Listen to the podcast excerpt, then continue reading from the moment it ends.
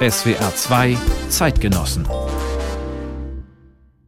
Michael Sebastian Kurt, Künstlername Curse, ist eine Ausnahmeerscheinung in der deutschen Hip-Hop-Szene. Nicht nur, weil er mit Anfang 20 besser rappen konnte als die meisten anderen, weil allein sein Debütalbum Feuerwasser bis heute als Meilenstein gilt. Ging es in den Songs seiner Kollegen um Nutten und Koks, rappte Curse mit tiefer Stimme über die wahre Liebe und die Folgen des Terrors vom 11. September. Doch wer weiß, vielleicht gibt's ja doch wen, der es begreift. Rap ist Musik und Musik ist Kunst und Kunst hat einen Preis, heißt es in einem seiner frühen Songs und klingt im Rückblick wie eine Vorahnung, dass er selbst diesen Preis würde zahlen müssen. Depression, Schaffenskrise, dann der Neuanfang als Buddhist und systemischer Coach. Heute schreibt er Bücher, macht Podcasts über Meditation und immer noch Musik. Herzlich willkommen bei den SWR 2 Zeitgenossen Michael Kurt alias Körs. Vielen Dank. Danke für die Einladung. und an alle, die uns zuhören, Körs und ich haben uns vor der Sendung aufs Du geeinigt. Körs, wie geht's dir? Danke der Nachfrage. Mir geht's gut. Mir geht's wirklich gut. Ich kenne Leute, die sind genervt, wenn man sie fragt, wie ja. es ihnen geht. Bei dir ist das anders. Du magst mhm. die Frage. Warum? Also erstmal finde ich die Frage, die hat ja verschiedene Ebenen. Man kann ja, die kann einfach nur freundlich sein, was ja total in Ordnung ist. Ich bestelle einen Kaffee und sage, und wie geht's? Ja, gut. Und selbst, ja, danke, ciao. Dann ist das Ding durch. Und dann äh, kann die Frage ja wirklich noch so eine tiefere, eine ehrlichere Ebene haben. So, hey, es, ich interessiere mich wirklich dafür, wie geht's dir? Und das kann ja auch heißen, wie geht's dir jetzt gerade in diesem Moment? Das muss ja nicht gleich heißen, okay, erzähl mir alles von den letzten Monaten, Jahren oder deines ganzen Lebens. Das kann heißen, hey, mit wem habe ich denn jetzt in diesem Moment gerade zu tun? Bist du vielleicht ein bisschen genervt, gestresst? Dann können wir ja ein bisschen langsam machen, vielleicht beim Gespräch. Oder stehst du unter Zeitdruck, dann beeilen wir uns. Ist ja auch immer ganz gut, um mal zu gucken, welche Version von der anderen Person steht jetzt gerade vor mir. Deswegen mag ich die Frage. Ich kann es aber auch total verstehen, wenn jemand sagt, du, da habe ich jetzt keinen Bock drauf. Oder wenn jemand einfach sagt, ja, ja, muss ja, und dann ist das auch in Ordnung. Mhm, das heißt, die Frage, die schafft eine Verbindung. Sie kann eine Verbindung schaffen, wenn man ehrlich fragt und wenn das Gegenüber Lust hat, ehrlich zu antworten. Mhm. Dann kann sogar teilweise eine krasse Verbindung innerhalb von Momenten entstehen, wenn man wirklich ehrlich fragt, ey, wie geht's dir eigentlich? Und jemand anders sagt, du, um ganz ehrlich zu sein. Und dann kommt was, dann hat man sofort äh, eine oberflächliche Ebene übersprungen. Also die Frage kann sehr, sehr intensiv sein, wenn sie intensiv gestellt und intensiv beantwortet wird. Ja. Wenn Leute Bock drauf haben. Von der Oberfläche in die Tiefe gehen, das wäre das Stichwort. Man hat dich ja oft den Philosophen mhm. unter den Rappern äh, genannt. Du machst heute Coachings, schreibst Bücher. Eines heißt 199 Fragen an dich selbst. Kann man sagen, ob Musik oder Meditation, dieser Hang zur Tiefe, zur Selbstreflexion, die Suche nach dir selbst, das ist sowas wie der rote Faden in deinem Leben? Ja. Das ist absolut so. Das äh, lohnt sich auch gar nicht, das jetzt zu leugnen meinerseits. Ja. Das ist wirklich so. Und das hatte ich auch schon als Kind. Irgendwas habe ich mit auf diese Welt gebracht, woher auch immer, was genau das beinhaltet. Dieses so, okay, ich bin, ich bin irgendwie total begeistert und begeisterungsfähig für die Welt, das Leben, die Menschen und habe aber irgendwie schon ganz früh das Gefühl gehabt, so, irgendwie ist das komisch. Irgendwie, haben wir so viele Probleme und so viele Konflikte und, und ich, ich komme oft so wenig gut mit mir selber klar und ich komme so schlecht mit anderen Menschen klar. Und was ist denn hier los eigentlich? Also ich habe als Kind schon irgendwie immer gedacht, ey, irgendwas, irgendwas stimmt hier doch nicht. Was ist denn hier los? Und habe mich dann schon sehr früh da interessiert, dafür interessiert. Und habe dann auch in meiner Musik, auch schon als ich so die ersten Songs geschrieben habe, so mit 11, 12, 13, habe ich schon immer so, immer so diese Fragen gestellt. Und das hat sich tatsächlich bis heute wie ein roter Faden durch die ganzen Sachen gezogen, die ich mache. Aber so bin ich auch einfach als Mensch. Äh, zum Glück, das kann man vielleicht als letzten Satz davon sagen, es ist nicht mehr so, so Sturm und Drang und Leid erfüllt, wie es vielleicht als Teenager war oder sowas. Ne? Es, es hat sich ein bisschen gewandelt, ähm, aber dieses grundsätzliche Interesse und diese, dieses, diese Fragezeichen, die mir auch Spaß machen, die sind auf jeden Fall immer noch da. Mm, du hast gerade gesagt, etwas stimmt hier nicht. Auch etwas stimmt mit mir nicht? Absolut. Das ist ja dann die Frage, ne? Die Frage ist ja dann, okay, irgendwas stimmt hier nicht. Und dann ist die zweite Frage ja, woran liegt's vielleicht? Ne? Und oft landet man dann ja vielleicht bei sich. Also ich lande dann ganz oft bei mir, was ich auch gesund finde, dass man dann guckt und sagt, okay, habe ich vielleicht gerade irgendwas falsch verstanden oder habe ich irgendein Problem oder bin ich irgendwie auf eine bestimmte Weise, die es mir schwierig macht in der jetzigen Situation oder so. Ne? Das heißt nicht, dass es im Außen kein Unrecht gibt oder dass es dass man nicht auch einfach manchmal schlecht behandelt wird von Leuten oder dass es nicht einfach Ungerechtigkeiten gibt im Außen, die, gegen die man sich auch zur Wehr setzen muss. Aber ähm, dennoch, gleichzeitig lohnt es sich immer zu gucken, okay, welchen Teil trage ich denn hier gerade zu der Situation bei? Ja, das, das, das hilft mir wenn ich da auch immer ein bisschen gucke. Ja. Ich würde das gerne später noch mal ein bisschen vertiefen mit dir, diese, diese innere Selbsterforschung, wie das geht. Anfangen würde mhm. ich aber gerne mit einem Jubiläum. 50 Jahre Hip-Hop. Das haben wir dieses Jahr groß mhm. gefeiert. Als du in den 90ern mit deiner Rap-Karriere angefangen hast, hättest du da gedacht, dass Hip-Hop mal so durch die Decke geht? Um ganz ehrlich zu sein, absolut. Okay. Ich, ich, war, mir, ich war mir dessen sicher das war wahrscheinlich der jugendliche Leichtsinn oder ich weiß nicht, was es ist. Aber als ich angefangen habe, Rap zu machen, ne, da war ich einer von zwei, drei Leuten auf dem Schulhof, die sich überhaupt für Rapmusik und Hip-Hop-Kultur interessiert haben. Und mein Sohn ist jetzt gerade mit der Schule fertig und ich glaube, der war in den letzten Jahren, ich, da gab es zwei oder drei Leute auf dem Schulhof, die sich nicht dafür interessiert haben. Das heißt, es hat sich immens gewandelt in den letzten 30, 40 Jahren. Und ich habe immer das Gefühl gehabt, dass es so kommen wird. Denn für mich war Hip-Hop-Kultur, Rapmusik immer schon der beste Ausdruck oder der intensivste Ausdruck für Gefühle, für Gedanken. Als Rapper hat man wahnsinnig viel Text zur Verfügung. Das ist so, als ob man ein langes Gedicht schreibt. Man hat aber gleichzeitig diese Energie von der Musik, von den Rhythmen, von den Beats. Man kann Wut ausdrücken, man kann Freude ausdrücken, Liebe, Enttäuschung. Man kann alles ausdrücken über Musik und Wort. Und dann geht das noch darüber hinaus und es ist eine ganze Kultur, die darum existiert. Äh, da gibt es bestimmte äh, Kommunikationsformen, Wertekodexe und so weiter und so fort. Die kann man alle mal zur Diskussion stellen. Aber es gibt eine riesige, eine riesige Spielwiese. Und ich habe schon immer gedacht, ey, das bietet so viel und das ist so allumfassend. Ähm, ey, das kann nicht mehr lange dauern, bis diese Texte eines Tages in den Schulbüchern stehen. Es kann nicht mehr lange dauern, bis, bis das die Mode prägt oder bis das auch, bis einfach auch Leute, die so alt sind wie ich, eines Tages dann mal, weiß ich nicht, ähm, Restaurants eröffnen oder äh, beim Rewe stehen oder in die Politik gehen und dadurch dann halt auch mit ihrem Background in dieser Hip-Hop-Kultur auch wieder die, die allgemeine Kultur prägen. Ja. Also die kurze Antwort ist, ich habe es immer gewusst. Ja, ja. Das Verrückte ist ja, trotzdem, dass das weltweit funktioniert. Also egal, ob du nach Afrika ja. fährst oder bei uns in Deutschland oder in den USA, dem Mutterland des Hip-Hop. Hip-Hop funktioniert überall. Ich glaube, dass das einfach auf der ganzen Welt einen Nerv trifft, weil es überall Menschen gibt, die sagen, ja, ich möchte, ich bin vielleicht einer von äh, vielen Millionen oder so. Kurzer Bogen ist folgender. Eins der Elemente von Hip-Hop ist ja Graffiti. Und jetzt denkt man irgendwie so, ah, da hat einer eine Schmiererei an meiner Hauswand gemacht. Das ist ja nicht schön. Aber ich mag mal ganz kurz mit drei Sätzen sagen, wo das herkommt. In New York in den 60ern, 70ern in einer Stadt voller Kriminalität, äh, voller äh, Probleme, wo in der Bronx Menschen auf 30, 40 Stockwerken eingefärcht wohnen, ohne Heizung und so weiter. Und wo, wenn du dort geboren wirst, wenn du dort aufwächst, sich niemand für dich interessiert, außer natürlich deiner Familie, deinen Nachbarn, aber niemand in der Gesellschaft interessiert sich für dich und so weiter. Da gab es einen Typen, der hieß Taki. Und der hat angefangen, in ganz New York, in der ganzen Stadt, auch in den Vierteln, wo die Reichen wohnen, einfach seinen Namen und die Nummer seiner Straße an die Wände zu schreiben. Und auf einmal wusste jeder Mensch in der ganzen großen Stadt New York, da gibt es einen Typen, der heißt Taki und der wohnt in der so und so Straße. Und so ist Graffiti oder so ist eine der, der, der Grundlagen von Graffiti und eine der Grundlagen von Hip-Hop ist, ich vielleicht alleine bin nur ein ganz kleines Rädchen und ich bin nicht irgendwie jemand mit einer tollen TV-Show oder sonst irgendwas. Aber ich habe hier ein Vehikel. Ich habe hier eine Möglichkeit, mich auszudrücken, gesehen zu werden und aus dem vermeintlichen Nichts ins Licht zu treten. Und dieses Gefühl, diese Energie, das verstehen Menschen auf der ganzen Welt. Mhm. Aus dem, was du sagst, da geht hervor, Hip-Hop war eigentlich immer Gegenkultur, war eigentlich immer anti, immer auch Fight the Power. Was ist denn noch übrig von diesem Geist der Rebellion, wenn Hip-Hopper, Rapper heute Milliardäre sind, wenn sie im Grunde Mainstream sind? Das ist eine sehr gute Frage. Das ist wahnsinnig individuell. Wie es immer so ist, ne? ähm, Kunst oder auch alle Ausdrucksformen sind ja nicht eingleisig. Da gibt es tausend verschiedene Wege und tausend verschiedene individuelle Wege.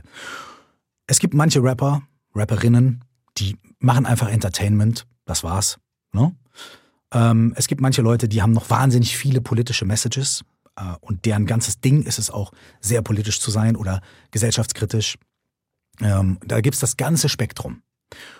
Und mittlerweile, da das Ganze so groß geworden ist und so den Globus umspannend geworden ist, gibt es gar nicht mehr die Hip-Hop-Szene oder die Rap-Szene, die man dann irgendwie zusammenfassen kann, sondern mittlerweile, eben weil es ein globales Phänomen ist, gibt es halt ganz viele Individuen oder ganz viele Kollektive, die dann halt ihr Ding machen. Aber diesen einen Kamm, über den man das alles scheren kann und sagen kann, ist Rap politisch ja oder nein, das geht gar nicht mehr. Aber ist das, ist, ist, das, ist das für dich ein Verlust, dass es diese eine Hip-Hop-Kultur nicht mehr gibt? Nein. Ist es für mich nicht. Ich finde es schade, dass ähm, junge Leute heute dieses Gefühl, was wir damals hatten, nicht mehr kennen und nicht mehr miterleben. Aber dafür haben die ein anderes. Dafür haben die jungen Leute, also zum Beispiel Generation meines Sohnes, ne? Wenn die jetzt heute in diesen Hip-Hop- und Rap-Kontext kommen, die haben das, wonach wir uns damals gesehnt haben. Wir haben uns danach gesehnt, irgendwie nicht die Außenseiter zu sein und nicht irgendwie hier, äh, oh, yo, yo, yo, und guck mal, deine Hose fällt dir vom Hintern runter, bla, bla, bla, dieses haha, witzig, witzig. Wir haben uns danach gesehen, dass die Leute sehen und erkennen, was da wirklich dahinter steckt. Und heute ist es so. Und ich wollte eigentlich immer so aufwachsen wie mein Sohn jetzt, nämlich als Hip-Hop und Rap als Teil der gesamten Kultur, als anerkannten, wichtigen Teil der gesamten Kultur. Deswegen ist es heute anders. Ähm, aber ich würde nicht sagen, es ist schlechter. Ja. Es ist einfach nur anders. Ja. Und hey, wir können ja die Geschichten von damals erzählen. Weißt du, wir sind jetzt die mit den alten, mit, mit den Bärten, die auf dem Schaukelstuhl sind. Mensch, damals, als Hip-Hop noch Underground war. Und dann ist das auch okay. So, wir, wir können das ja erzählen. Okay. Ähm, du bist in, in Minden aufgewachsen. Keine Stadt, die man typischerweise mit, mit Hip-Hop äh, verbindet. Wie hat das denn bei dir angefangen? Wann ist Hip-Hop in dein Leben getreten? Bei mir waren das tatsächlich ganz viele kleine, so einzelne Nadelstiche, weißt du, so kleine Punkte. Also ich habe damals, ich war schon immer sehr musikbegeistert, habe auch schon Kurzgeschichten geschrieben und Mucke gemacht und so.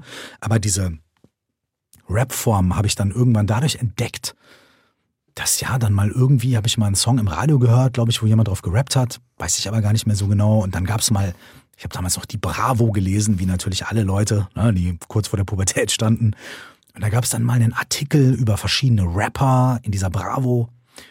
Und da gab es einen bei uns auf der Schule, da war ich in der fünften oder sechsten Klasse, da war der schon in der zehnten Klasse und der hatte, der hat dann irgendwie mir manchmal eine Kassette gemacht, wo dann Public Enemy oder NWA oder solche Leute drauf waren, so große, große Gruppen aus den 80er, 90ern. Und so habe ich mir das häppchenweise dann immer irgendwie geholt. Aber es war einfach so, ich habe das immer so mal so ein bisschen mitbekommen und der gleiche Artikel oder der gleiche Song, der an 90 Prozent meiner Freunden einfach vorbeigezogen ist, so ja, ja, was auch immer, der hat mich halt gepackt und ich war so, Moment mal, was ist das? Mhm. Warum klingt das so? Wovon erzählen die? Ich will, ich will wissen, worum es da geht. Also mhm. bei mir hat das irgendwie dann, diese ganz kleinen Momente, die haben bei mir irgendwie, die haben sich bei mir festgesetzt. Ja, und trotzdem, du hast es gerade gesagt, NWA, Public Enemy. Wir reden vom Hip-Hop Ende der 80er, Anfang der 90er, da war das eine mehrheitlich amerikanische und mehrheitlich eine schwarze Subkultur. Du bist jetzt weder Ami noch bist du schwarz. Warum war denn dir trotzdem klar, das ist mein Ding? Das erste, was mich erwischt hat, war einfach die Energie. Das erste, was mich erwischt hat, war einfach, das kennt man ja manchmal. Man hört einen Song, den man nicht kennt. Man hört, der ist vielleicht auf einer ganz anderen Sprache, die man nicht spricht, aber man denkt so, boah, das macht was mit mir. Und so war das bei mir. Es war einfach, es hat was mit mir gemacht. Ich habe was gespürt. Und was ich gespürt habe, war irgendeine Lebendigkeit, irgendeine, das war irgendwie, das war so, wow, was ist das? So, das, davon will ich mehr haben, davon will ich mehr spüren, ich will wissen, was das ist. Und dann, als ich angefangen habe, ein bisschen, ich habe mir dann die Texte teilweise übersetzen lassen, so, ne? Äh, bin zu meiner Mutter gegangen, die ist teilweise in Amerika aufgewachsen und, und, und konnte mir also dann schon die, die Sachen halt sehr gut übersetzen. Und da habe ich dann erkannt, oha, die reden auch über, und über manche Sachen, die mir ganz fremd waren. Ne? Also klar, schwarze amerikanische Geschichten aus der Bronx.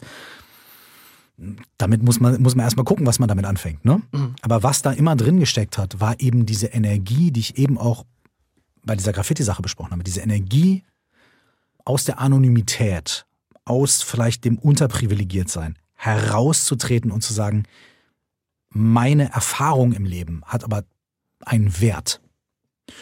Und bei mir war das natürlich was ganz anderes, weißt du? Bei mir war das dann halt so der gerade pubertierende Junge, der irgendwie mal mit dem Fuß auf den Boden stampfen muss so und will ja. ähm, und gehört werden will, so, ne? Es war, es war was anderes, aber. Ein weißes Mittelstandskind, Es war ein anderes Thema. Genau, absolut. Es war ein anderes Thema, ne? Aber die Energie war die gleiche. Ja. Das haben wir dann halt, ich glaube, in der ganzen deutschen Hip-Hop oder in der Hip-Hop-Szene weltweit ging das so. Die Leute haben halt diese Grundenergie gefühlt und gesagt, okay, was bedeutet das authentisch für mich? Was ist meine Geschichte, die ich erzählen kann? Was sind meine Umstände? Dann hat man am Anfang viel kopiert, aber nach einer Zeit hat man dann gemerkt, so, okay, wir müssen unsere eigenen Geschichten erzählen. Und so haben sich dann, glaube ich, auch weltweit die ganz eigenen und authentischen Bewegungen entwickelt. Mhm. Wenn man jetzt mal so ein Gespräch Gesprächsthema oder so ein, so ein, so ein Debattenthema von heute nimmt. Ähm, es wird jetzt viel in der Kunst gerade über das Thema kulturelle Aneignung diskutiert. Da geht es dann um Dreadlocks und es geht um Winnetou-Kostüme, es geht aber auch um Musik. Ich weiß aber nicht, wie ist das im Hip-Hop? Hast du dir denn schon mal die Frage gestellt, ob du als Weißer Hip-Hop eigentlich machen darfst? Also wir haben äh, lustigerweise diese ganze Debatte ähm, über Cultural Appropriation, ja. kulturelle Aneignung, ja die haben wir im Hip-Hop ja schon, die führen wir ja schon seit 20, 30, 40 Jahren. Das heißt, wir sind dem Ganzen wahrscheinlich im Rap schon irgendwie ein paar Schritte voraus, so sage ich jetzt mal humorvoll. Denn natürlich ist das eine Diskussion. Ich habe auch einige Jahre in den USA gelebt. Ich war sehr viel in New York ja. und habe äh, in den 90ern dort ganz direkt mit dieser Hip-Hop-Szene dort Kontakt gehabt. Ich, hab, ich hab, hatte einen gefälschten Ausweis und konnte damit dann zu den ganzen Veranstaltungen gehen. Äh, ne, ich war erst 16, 17, aber auf dem Ausweis war ich schon 21. Ich bin dann überall hin, habe all die, hab die Leute kennengelernt. Ich habe äh, dort auf den Bühnen mit den Leuten irgendwie gerappt und gefreestylt und ausgetauscht, war in Studios und, und so weiter. Also ich war als ganz junger Mensch Teil dieser Sache und war natürlich ein weißer Deutscher. Und natürlich ist das Thema immer wieder aufgekommen, ganz früh bei mir auch. Und es ist mir dadurch begegnet, dass Leute, nicht alle, aber einige Leute am Anfang immer skeptisch waren. Gesagt haben, hm, was will denn der Typ jetzt? Ne? Aber in in der Hip-Hop-Kultur damals war die Sache relativ schnell geklärt, denn es ging darum, okay, was kann der denn? Wie geht der denn mit der Sache um? Ist das ein Tourist, der halt kommt und mal so schnuppern will, halt hu, hu, hu? Aber die Leute haben, glaube ich, relativ schnell gemerkt, okay, der Typ meint es ernst, der Typ hat das Ding studiert, der kennt die ganzen Referenzen, der kommt hier nicht hin und will uns was wegnehmen, sondern er kommt hier hin und will was beitragen und kommt mit Respekt. Und nicht nur mit Respekt, sondern ich glaube, was mir auch geholfen hat, ich war halt auch gut. die Leute konnten dann halt auch irgendwann nicht, nicht, die konnten nichts sagen, weil ich war halt einfach auch gut. und, und habe dann halt auch einfach auf diesem Können-Niveau einfach auch mal ein Statement gemacht und da war auch so, yo, okay, alles klar, der Typ ist dangerous so, ne? Also der kann was. Und auf der Ebene habe ich das sehr früh schon immer ausgetragen und dann ging das eigentlich immer total schnell. Und dann war eigentlich diese Frage, relativ schnell geklärt. Und dann ging es eben nicht mehr darum, was für eine, mit was für einer Hautfarbe ist dieser Mensch geboren, sondern ist dieser Mensch Teil dieser Kultur, dieser Bewegung? Oder ist dieser Mensch jemand, der diese Kultur und diese Bewegung ausbeuten möchte? Und ich kann mir vorstellen, ich bin kein Experte in dem Thema, und ähm, ich kann mir aber vorstellen, dass es sehr viele Menschen gibt, die sich darauf einigen könnten, nicht alle, aber sehr viele, die sich darauf einigen könnten, dass dieser Begriff der kulturellen Aneignung ein kleines bisschen oder ein großes bisschen auch damit zu tun hat. Ist das ein Mensch, der hier sich gerade einer fremden Sache bedient, um die Sache auszubeuten, um damit reich zu werden, ohne Respekt an die Ursprünge zu zollen? Oder ist es ein Mensch, der versucht, dieser Kultur, dieser Musik, was auch immer, dieser Kunstform mit Respekt zu begegnen, der versucht zu lernen, der versucht den Hintergrund zu verstehen und dann aus der Kultur heraus, als Beitrag zu der Kultur, seinen eigenen Teil zu leisten. Ohne zu tun, als ob, ohne sich bla bla bla, sondern sein eigenes individuelles Ding erzählt und macht. Mit Respekt und mit Verbindung zur Kultur. Du hast gerade gesagt, die Leute haben gespürt, haben gemerkt, der will was. Ich habe gelesen, dass du ursprünglich sogar mal in den USA als Rapper äh, Karriere machen wolltest. Warum ist denn daraus nichts geworden? ja, das stimmt. naja, also Warum da nichts draus geworden ist, da gibt es ja ganz viele, ganz viele Faktoren. Aber irgendwann kam ein Punkt, und das fand ich total interessant, ist, dass mir tatsächlich äh, verschiedene Rapper, auch recht bekannte Underground-Rapper aus New York, immer wieder gesagt haben, spiel mal deutschen Rap vor. Spiel uns doch mal vor, was ihr in Deutschland so macht. Auf Deutsch. Und dann habe ich äh, mal so Sachen vorgespielt, die es damals so gab in den 90ern und in den frühen 90ern und mittleren 90ern. Und die waren, die ganzen Leute, in, in, in denen ich begegnet bin, die waren nicht so begeistert davon. Die haben gesagt, das klingt alles echt noch ein bisschen, als ob es in den Kinderschuhen steckt. Und dann war so der zweite Satz, ja, warum rappst du nicht auf Deutsch? Weil du, du hast ja diesen, du, du rappst ja wie, wie wir hier in New York, du bist ja auf, auf demselben Ding. Warum, warum bist du nicht der Erste in Deutschland, der das macht wie wir, nur halt auf Deutsch? Und da habe ich immer gesagt, ah, das geht nicht auf Deutsch, die deutsche Sprache passt nicht und so weiter. Und irgendwann, nachdem ich das aber das 15. Mal gehört habe, habe ich gesagt, okay, ich setze mich jetzt mal hin und ich versuche das zu knacken. Und dann habe ich wirklich monatelang äh, meinen ersten Text, mein, mein, also ich hatte schon vorher deutsche Texte geschrieben, mit denen war ich aber nicht happy. Da habe ich dann monatelang hingesetzt und habe so versucht, meinen ersten deutschen Text zu schreiben, der wirklich so ist, wie ich ihn haben will und wie er sein soll und so weiter. Und äh, habe so wirklich versucht, die deutsche Sprache nach meinen Bedürfnissen zu, zu biegen. So. Und, ähm, damit hat es eigentlich angefangen, dass ich das dann etwas ernster genommen habe, wirklich auch zu sagen, okay, ich versuche das auf Deutsch. Und habe dann, als ich meine ersten zwei, drei Songs in Deutschland dann mal vorgespielt habe, ähm, so gutes Feedback bekommen. Und direkt sind Türen aufgegangen, direkt sind Möglichkeiten. Also die, es war direkt so, okay, lass was zusammen machen, willst du einen Plattenvertrag? Und es war so, äh, was? Okay. Und dann war für mich halt klar, okay, alles klar, ähm, los geht's. Ja. ja. Du hast damals ja auch zum Beispiel mit den Stieber Twins zusammengearbeitet, hier Rapgrößen aus, aus dem Ländle, aus Heidelberg. Ähm, und du mhm. hast 2000 dann dein Debütalbum Feuerwasser veröffentlicht. Äh, Im Jahr danach das Album von innen nach außen. Und man kann sagen, für die nächsten zehn Jahre, da warst du einer der erfolgreichsten Rapper im deutschen Hip-Hop. Warst du denn eigentlich vorbereitet auf diesen Erfolg? Hast du gewusst, was da auf dich zukommt? Nein, wusste ich nicht mir ging's ja zum Beispiel auch in meiner, meine Ambition war immer, ich wollte irgendwie krass sein und ich wollte auch was erreichen und was reißen. Aber meine Ambition war ja, war nie entweder irgendwie reich zu werden oder berühmt zu werden oder so.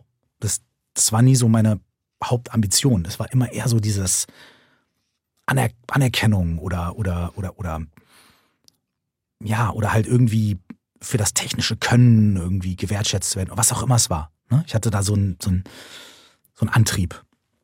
Und was das dann nachher heißt und bedeutet und wie das so ist, wenn man Musikvideos hat und dann irgendwann bei Rock am Ring und Rock im Park spielt und, und so. Bei Viva auftritt. Und bei Viva auftritt, da, da, da, ich, woll, ich hatte da zwar, ich wollte das machen, ich hatte da Bock drauf, so. Aber, also was das bedeutet und was das für Sachen mit sich bringt, darüber habe ich mir überhaupt keine Gedanken gemacht. Das hat mir auch nie jemand gesagt. Und dann, dann waren am Anfang so Sachen wie, als ich mein erstes Album rausgebracht habe, standen auf einmal irgendwie Leute bei mir vor der Tür und, und wollten mal mit Curse sprechen, so wildfremde Leute, die von irgendwo herkamen und Leute haben bei mir, ich habe damals Zivildienst gemacht, da haben Leute irgendwie im Krankenhaus, wo ich Zivildienst gemacht habe, auf der Station angerufen und wollten irgendwie Curse sprechen und da ist mir erstmal bewusst geworden, ach so, vielleicht ist das keine so gute Idee, dass ich noch im Telefonbuch stehe. So, es hat mir so Kleinigkeiten, aber das war so, ja, woher soll ich das wissen? Ich hatte niemand aus meinem Umfeld, der schon mal irgendwie diesen Erfolg hatte. Also ich, ich war da einfach, ich bin da, ich bin da so reingestolpert. Und ja, das und hat ähm, und du viel warst, Schönes mit sich ge gebracht, aber auch viele Schwierigkeiten. Ja, du warst ja auch allein in dem Ganzen unterwegs. Also in der ARD-Mediathek, da läuft gerade eine ziemlich erfolgreiche Doku über die Band Echt. Das ist jetzt musikalisch eine ganz andere Baustelle. Ja. Fünf Jungs, ja, die von einer Schülerband plötzlich zu, einer, zu der angesagtesten Popband Deutschlands werden. Ein wahnsinniger Ritt. Mhm. Ähm, aber Echt waren immerhin zu fünft. Und als ich das gesehen ja. habe, da habe ich mir gedacht, wie krass muss das sein, wenn man in dem ganzen Business alleine unterwegs ist. Ja. Hey, in Retrospekt, zurückblickend, ähm, äh, gebe ich dir total recht. Äh, damals, als ich da mittendrin gesteckt habe, habe ich mir dann natürlich überhaupt keine Gedanken darüber gemacht, weil es war halt einfach so, wie es ist. Ne? Und ich hatte ja auch meine Kumpels, mit denen ich dann teilweise unterwegs war. Ich hatte ja auch ein Management, ich hatte ja auch irgendwie ein Umfeld, ich hatte ja auch eine, eine Plattenfirma. Und das waren auch alles irgendwie liebe Menschen, also in den allermeisten Fällen zumindest. Aber ja, das ist, es war trotzdem sehr strange. Und vor allem, wenn man so eine Band ist, dann zieht man ja auch irgendwie so ein bisschen an einem Strang. Ne? So, man ist dann zusammen man macht das Ding ja zusammen. Und obwohl ich ein Umfeld hatte von Leuten, jeder dort hatte ja auch irgendwie eine andere Position und hatte ja auch andere Interessen. Also klar, mein Management hat dann eher darauf geachtet, dass der Laden läuft, ne? Und äh, meine Kumpels haben irgendwie eher darauf geachtet, dass mal irgendwie, also äh, andere Sachen so. Also es war, jeder hat so seine eigenen Interessen auch mitgebracht. Und es war manchmal auch schwierig herauszufinden, wo geht's denn jetzt eigentlich um mich als Mensch und wo geht's eher um mich als Kunstfigur oder als Produkt oder als Einkommensquelle und so. Das war manchmal nicht so einfach. Ja. Ich glaube, mich hat's nicht so hart getroffen wie viele andere Menschen, die total ausgebeutet worden sind oder so. Ne? Das gehört man aus der Popwelt sehr viel. Ähm, bei mir war das alles auf einem kleineren Level, aber ähm, es hat mich trotzdem, es mm, hat mich trotzdem, vor allem für einen Menschen, der ich ja bin, der eben viele Fragen stellt, der sich selbst viel hinterfragt, war das schon manchmal wirklich sehr, sehr schwierig. Ja. Mhm. Ähm, wie schwer war es denn für dich, als du gemerkt hast, dass sich der Wind im deutschen Hip-Hop dreht? Weil du warst ja ähm, anerkannt und respektiert als einer der ersten, die im deutschen Hip-Hop Gefühle zugelassen haben in seinen Texten, der mhm. über eine gescheiterte Beziehung äh, gerappt hat. Erfinder des Emo-Raps ist dann so eine Bezeichnung, die du dann irgendwie als Stempel aufgedrückt bekommst. Aber es gab dann ja so Anfang Nehm der ich. 2000er, nimmst du, okay? Anfang der 2000er gab es dann so eine Welle aus Berlin vor allem, Rapper wie Bushido, Sido, die einen neuen Ton gesetzt haben. Da hat die Zeitschrift Musik mhm. Express damals geschrieben, die Zeit der großen Gefühle im Rap ist vorbei, nun brechen anstatt der Herzen nur noch die Beine. Wie, hat sich aber auch ein Journalist oder eine Journalistin sehr gefreut über so ein so, so, eine Formulierung. Vielleicht auch lange dran gefeilt, aber wie sehr hat denn das ja, dein Selbstbild äh, als Rapper getroffen, dass man auf einmal aggro sein musste, um erfolgreich zu sein? Oh, auch eine super Frage. Interessanterweise war es so. Am Anfang habe ich mich einfach total gefreut, dass diese Art von Rap, dass es auch mal damit losgeht, dass Leute authentisch auch mal sowas erzählen im deutschen Rap.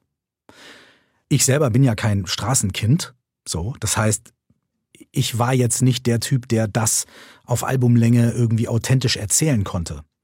Ich habe ja immer Musik gehört und geliebt von Leuten, bei denen das so ist. Das heißt, als es dann anfing im, im deutschen Rap, fand ich das super. Ich war am Anfang total Fan. Ich war so, oh, okay, da gehen neue Türen auf. Mega. Ist auch ganz wichtig, dass diese Lebensrealitäten erzählt werden. Wow. Aber dann habe ich gehört, okay, genau die Leute, wo ich es eigentlich Hammer finde, dass die das machen, die finden mich scheiße. Die sagen auf einmal, Curse ist doch das Letzte und so weiter und so weiter das hat irgendwie mein Herz gebrochen ein bisschen. Also das kann ich heute so sagen. Ey, da, siehst du, wurde doch noch ein Herz gebrochen, nämlich meins. nee, mein Bein ist zum Glück noch ganz. Aber das war dann so, das war als, als Fan der Kultur, als, als, als, als jemand, der, der Bock auf die Musik und auf die Inhalte hatte, war das total so, hä? So, was denn jetzt los? Ne? Und das hat mich in die Bredouille gebracht. Nicht, dass jemand anders Straßenrap macht, finde ich super. Aber dass die dann das Gefühl haben, sie müssen mich, sie müssen mich dafür irgendwie äh, niedermachen, damit sie irgendwie cooler dastehen. Das war sehr, sehr schwierig für mich. Und damit habe ich Schwierigkeiten gehabt, mich da zu positionieren, weil ich war ja auch, oder also vor allem damals, ich war ja auch jetzt niemand, der irgendwie so sich nur in seinen Keller verkriecht, sondern ich war ja auch so, ey, was, was wollt ihr von mir so? Ne? Ich hatte ja auch diesen Competition-Gedanken mhm. und dieses so, ey, so, ich rap immer noch besser als ihr, so, pass mal auf, was ist denn los jetzt? Und das war total schwer, das irgendwie für mich, da irgendwie für mich ähm, einen Umgang damit zu, zu finden. Reagiere ich jetzt auf sowas? Reagiere ich nicht auf sowas? Verändere ich meine Musik? Verändere ich sie nicht? Werde ich gerade eben noch mehr, geht es noch mehr um Emotionen? Das, das war einfach ähm, sehr, sehr schwierig. Und da hat auch mein Umfeld, Label, Management und so weiter, hat niemand eine Antwort drauf gehabt. Und ähm, ja, das war eine ziemlich, das war, das war irgendwie eine sehr, sehr belastende und schwierige Zeit für mich. Total. Ja. Weil das Problem war ja auch nicht, und das vielleicht noch einfach als allerletztes Bild zu dem Thema. Das Problem war ja auch nicht so krass. Also klar, mein, Herz war ein bisschen gebrochen, aber das allein ist ja okay. Damit kommt man ja klar.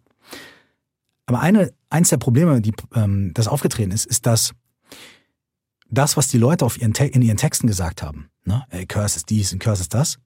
Das ist übergeschwappt auf die Leute, die das gehört haben und denen ich auf der Straße begegnet bin.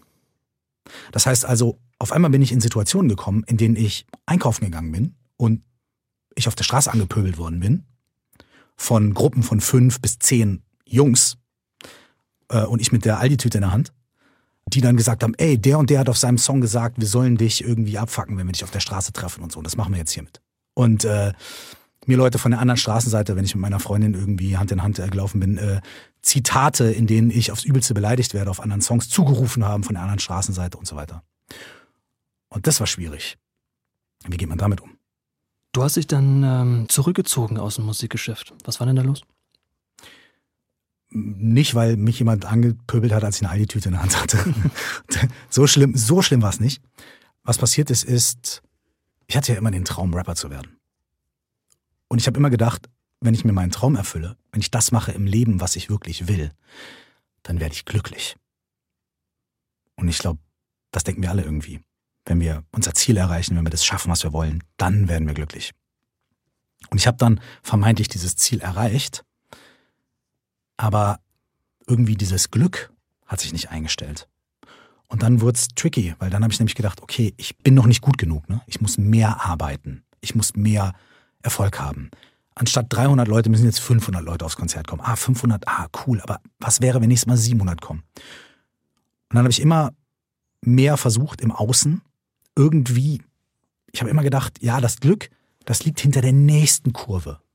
Wenn ich noch diese eine Sache schaffe, wenn ich den mit dem nächsten Album, wenn ich die noch eine Chartplatzierung besser, noch eine nächste Tour und so weiter. Und habe immer mehr gearbeitet, mich immer mehr verausgabt, immer weniger gut auf mich geachtet. Heute würde man vielleicht sagen, weiß ich nicht, Burnout oder Belastungsdepression, keine Ahnung. Ich weiß nicht. Es ist einfach passiert. Und was da passiert ist, dass statt dass es mir besser geht, ist es mir über mehrere Jahre immer schlechter ging es mir immer schlechter. Mhm. Du hast ein Gespräch äh, geführt mit Sammy Deluxe, einem, der mhm. ähm, im Grunde auch mit dir reingekommen ist in dieses Rap-Geschäft und heute auch so ein bisschen als Senior auf die äh, Szene blickt. Äh, dieses Gespräch kann man sich auf YouTube anschauen. Und an einer Stelle, da sagt Sammy, ich musste mich von Hip-Hop distanzieren, um erwachsen sein zu können. Und du sagst, ja, kenne ich, kenne ich. Ähm, hat also Hip-Hop ab einem gewissen Punkt deine Entwicklung gehemmt? Mm, ich musste mich nicht von Hip-Hop distanzieren, weil Hip-Hop ist kein Problem. Ich musste mich davon distanzieren, dass ich immer und überall, wo ich auftauche, Curse bin. Ich musste den Michael Kurt wiederfinden und sehen und entdecken. Sowohl für mich selbst als auch im Austausch mit den Leuten, mit denen ich zusammen bin und die mir begegnen. Denn ich habe gemerkt, diese Suche nach Glück oder nach, oh, jetzt, jetzt passiert was Schönes in meinem Leben, dadurch, dass ich Musik mache, die, die führt nirgendwo hin. Die führt zum Gegenteil. Und ich habe irgendwann nicht mehr weiter gewusst, ich hatte ja schon alles probiert und habe gesagt, okay, wahrscheinlich ist das, ich suche wahrscheinlich in der falschen Richtung. Vielleicht liegt das nicht irgendwo da draußen, oder vielleicht liegt es drin. Okay, was habe ich denn in den letzten 10, 12 Jahren auf dem Weg liegen lassen? Ähm, welche Teile von mir, welche Wünsche, welche Bedürfnisse, vielleicht auch welche Ängste musste ich immer wieder abschalten, musste ich immer wieder verdrängen, musste ich immer wieder hinten anstellen, nein, das geht nicht, um halt Leistung bringen zu können, um irgendwie auf der Bühne stehen zu können, um den nächsten Song zu machen. Was von mir musste ich dafür immer verdrängen, abschneiden, was, was darf nicht da sein? Und das hat einfach eine Zeit gebraucht, mir das anzugucken.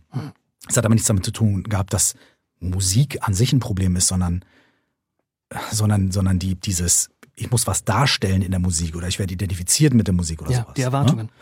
Ich habe dann, genau, die Erwartung, ich habe dann ja auch jahrelang kein Album veröffentlicht und habe jahrelang keinen einzigen Rap-Song geschrieben, ich war aber trotzdem im Studio, habe Musik gemacht, habe mit anderen Künstlerinnen und Künstlern geschrieben und so weiter. Also meine Liebe zur Musik und so habe ich nie verloren. Ich habe nur gesagt, für mich selbst irgendwie, ich kann das nicht mehr, ich kann das nicht.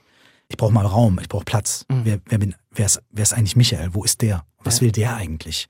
Deswegen habe ich gesagt, okay, ich, das muss ich, das geht nicht. Das ist keine schöne Zukunftsperspektive. Wie lange soll das so weitergehen? Fünf Jahre, zehn Jahre? Und was dann? Ne? Und äh, deswegen musste ich da diesen Cut machen. Du hast dich ja dann, kann man so sagen, auf die Suche begeben, ne? um rauszukommen aus diesem seelischen Loch, um, um eben zu erfahren, wer bin ich eigentlich, wer ist eigentlich dieser Michael Kort? Und du hast dich mit Buddhismus beschäftigt, mit Yoga, mit Meditation. Und was ich mich gefragt habe, du bist ja schon eher so ein grüblerischer rationaler Typ, zumindest wirkst du so. Ich meine, auf deinen alten Bildern, ich erinnere mich sehr genau an einen jungen Mann mit Glatze und Hornbrille und weite Hose, der aber schon sehr intellektuell auch wirkt. Wie viel Selbstüberwindung hat dich denn dieser Schritt gekostet, ich sag da mal, in eine neue Welt einzutauchen? Du, ich liebe deine Fragen. Danke dafür. Es, ey, es hat ja jahrelang Überwindung gekostet. Ne? Damit fing es mal an. Und dann an dem Punkt, an dem ich wirklich diese Entscheidung getroffen habe, so es geht jetzt nicht weiter, da war ich schon, also da stand ich schon, da war schon ein Fuß über der Klippe. So. Und da habe ich mich so in so eine Situation rein manövriert, glaube ich, in der ich auch einfach, ich habe mir selbst keinen Ausweg mehr gelassen. Ich, ich musste dann. Es war mir unangenehm, es war mir peinlich, es war mir. Aber ich habe so ein bisschen so, ich habe aufgegeben. Ich habe die Hände in die Luft gehoben und habe gesagt, okay, ich weiß nicht mehr weiter, keine Ahnung. Okay, wer weiß vielleicht was. Und es hat ja damit angefangen, dass ich erstmal jetzt gar nicht gesagt habe, okay, ich werde Buddhist und ich mache Yoga. Das klingt so, das hatte ich gar nicht vor. Das war mir alles zu, ja, ja, whatever, esoterisch oder keine Ahnung. Ich habe erstmal angefangen, eine Therapie zu machen. Und habe in dieser, in dieser Therapie dann den Zugang gefunden zu sowas wie Meditation.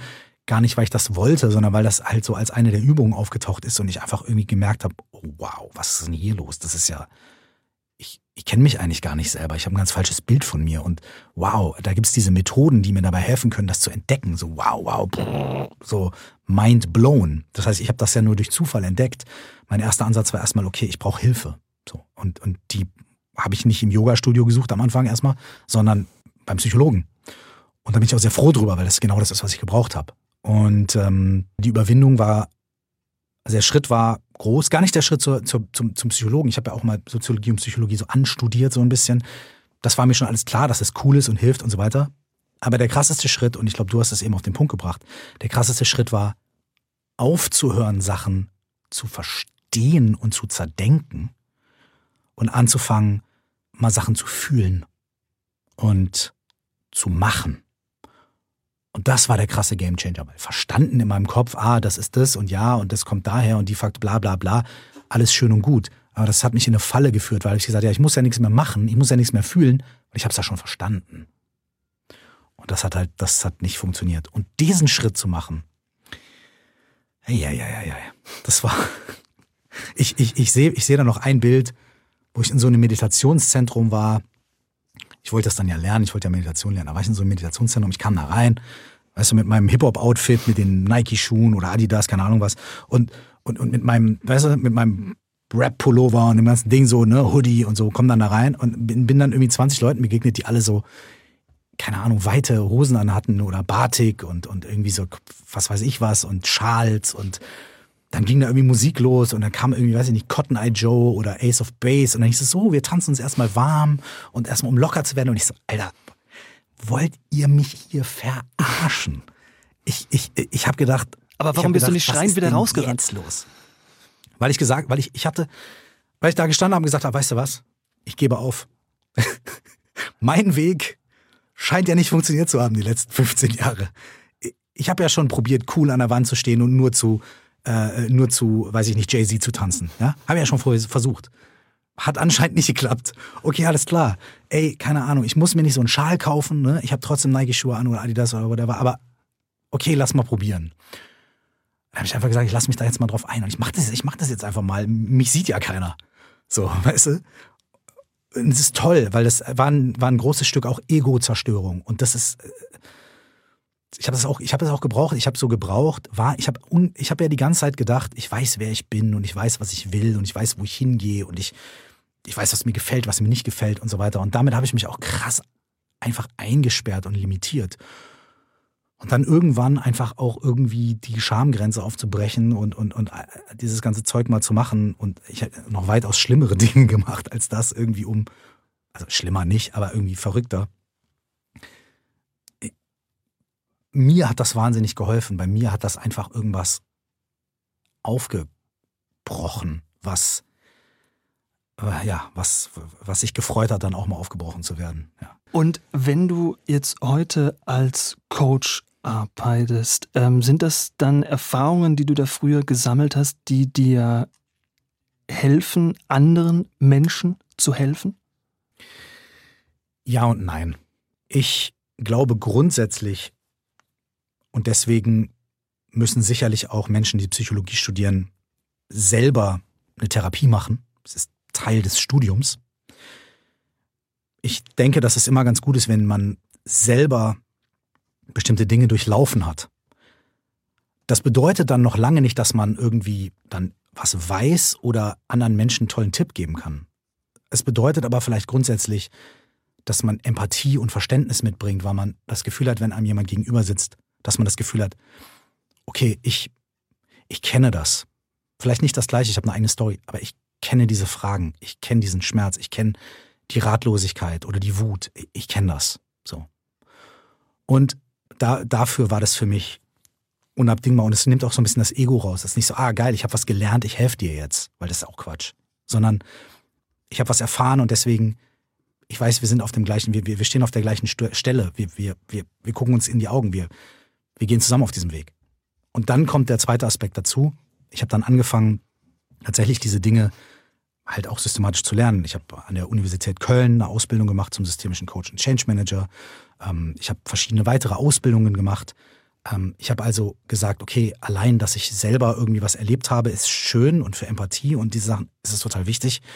Aber ich möchte trotzdem auch irgendwie wissen, wie es geht. Ich möchte trotzdem auch Tools an der Hand haben. Ich möchte die ethischen Hintergründe davon lernen. Ich möchte irgendwie, ich möchte, dass das Hand und Fuß hat, wenn ich das irgendwie mache. Und deswegen lerne ich das auch bis heute noch und mache weiter Fortbildung, Ausbildung und so weiter. Bin lang, also da kommt man ja nie an, an irgendein Ende. Ähm, aber ich glaube, das ist die Kombination. Dann eben wirklich des Fühlens und des Erfahrens und aber gleichzeitig auch äh, so die Hintergründe als Wissen in Anführungsstrichen ähm, mitzunehmen. Also ich finde, es braucht beides.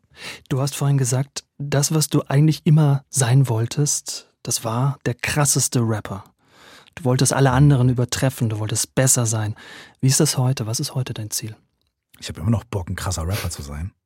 Ich mache auch noch Musik, ich mache gerade mein neues Album und sitze natürlich auch da und drehe jede Zeile dreimal um und, weißt du, schieb die Silben so. Ich möchte aber heute einfach ein erfülltes Leben führen. Und ein erfülltes Leben heißt nicht, dass ich immer glücklich bin. Erfülltes Leben heißt auch nicht, dass ich der Beste bin. Aber es ist okay, dann glücklich zu sein. Es ist okay, der Beste zu sein. Habe ich auch Bock drauf. Aber ein erfülltes Leben entscheidet sich nicht an irgendwelchen einzelnen Dingen. Es entscheidet sich nicht an einer Chartposition oder an einem Feedback oder, oder sonst irgendwas. Es entscheidet sich auch nicht darum, ob ich immer happy bin oder ob es immer gut läuft. Ein erfülltes Leben ist für mich ein bewussteres Leben, ein, ein, ein liebevolleres Leben mit mir, mit anderen Menschen und vor allem auch ein humorvolleres Leben. Und eins, in dem ich schaffe, meine eigenen Dämonen, ähm, die immer, die da sind, die auftauchen, die irgendwie wütend sind, die neidisch sind, die bla, ambitioniert sind oder was auch immer, die irgendwie vielleicht nicht mehr zum Chef zu machen, sondern zu sagen, okay, alles klar, ihr seid da, super, tobt euch aus, aber nicht zu sehr und dann das mal irgendwie, ne, ist nicht so schlimm jetzt. Und darum geht's mir jetzt eigentlich. Das ist das, was ich, was, und, und, und das ist auch nicht was, was ich mir wünsche, irgendwann in der Zukunft, sondern jetzt, in diesem Moment. Ich lebe mein Leben so, wie ich denke, dass ich jetzt in diesem Moment ein erfülltes Leben haben kann. Und, und dann gucke ich mal. Und ich habe Ziele und ich habe Ambitionen und, und, und ich habe da auch Bock drauf und so, aber nicht mehr zu Last.